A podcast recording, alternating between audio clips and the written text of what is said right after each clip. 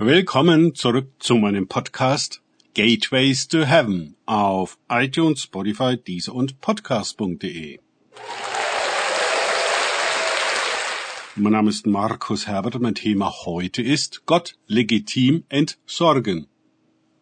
Weiter geht es in diesem Podcast mit Lukas 22, 49 bis 51 aus den Tagesgedanken meines Freundes Frank Krause.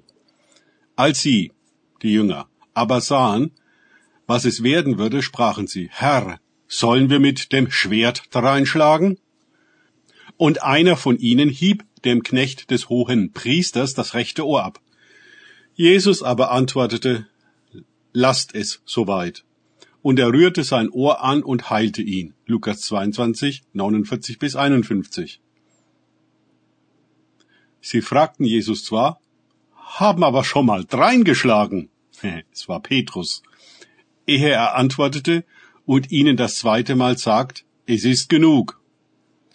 Das hatte er bereits in Vers 38 gesagt.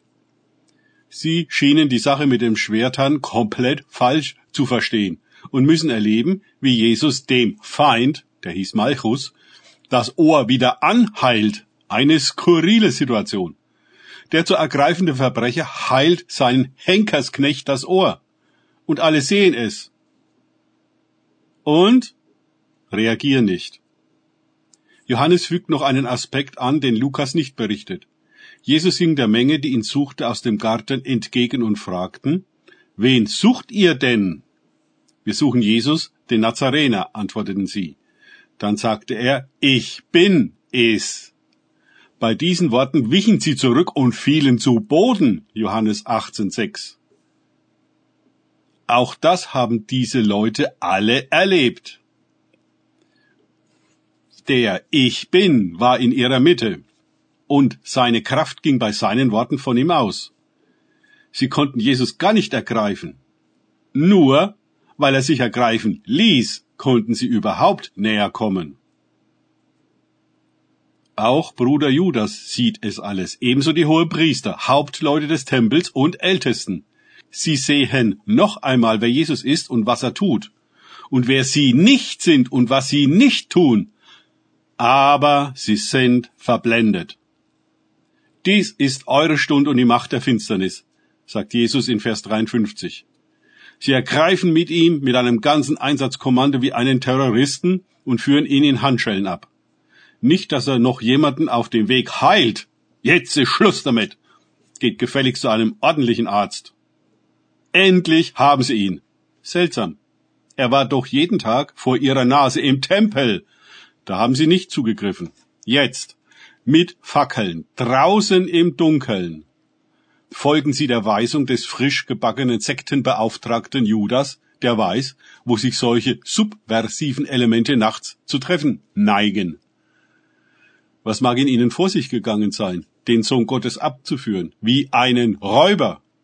Den, der auch sie heilen würde, wie so viele in den letzten Jahren, der auch sie aus dem irren Film, den sie lebten und den sie für Wirklichkeit hielten, der Welt, hätte befreien können zum Reich Gottes.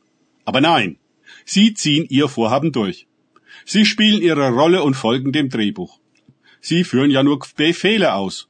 Die Ungerechten führen den Gerechten korrekt ab. Dafür wurde mit Spenden oder Steuergeldern bezahlt. Wer sind sie? Judas, ein ganz enger Ex-Vertrauter Jesus. Aua! Die Hohenpriester, Tempelwachen und Ältesten. Sind das nicht die Guten, die Gläubigen, die Rechtschaffenen und Geistlichen? Um jeden Preis wollen sie Jesus loswerden.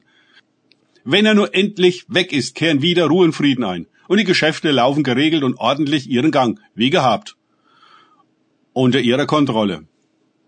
Was tun sie? Gott aus ihrer Mitte entfernen. Er hat es zu weit getrieben. Sie nicht um Erlaubnis gefragt, ja gar vor ihnen gewarnt. Die Spielregeln nicht eingehalten, ihre Autorität untergraben. Als seien sie nicht die Hüter und Führer des Volkes, demokratisch gewählt, legitimiert von der Partei Synagoge und autorisiert von irgendeiner Stelle, die niemand kennt, die sie Gott nennen. Ja, welcher Gott? Von Jesus kann es ja nicht sein. Danke fürs Zuhören. Denkt bitte immer daran, kenne ich es oder kann ich es? Im Sinne von erlebe ich es. Es sich auf Gott und Begegnung mit ihm einlassen, bringt wahres Leben. Und Gott in unserer Mitte. Er segne euch und wir hören uns wieder.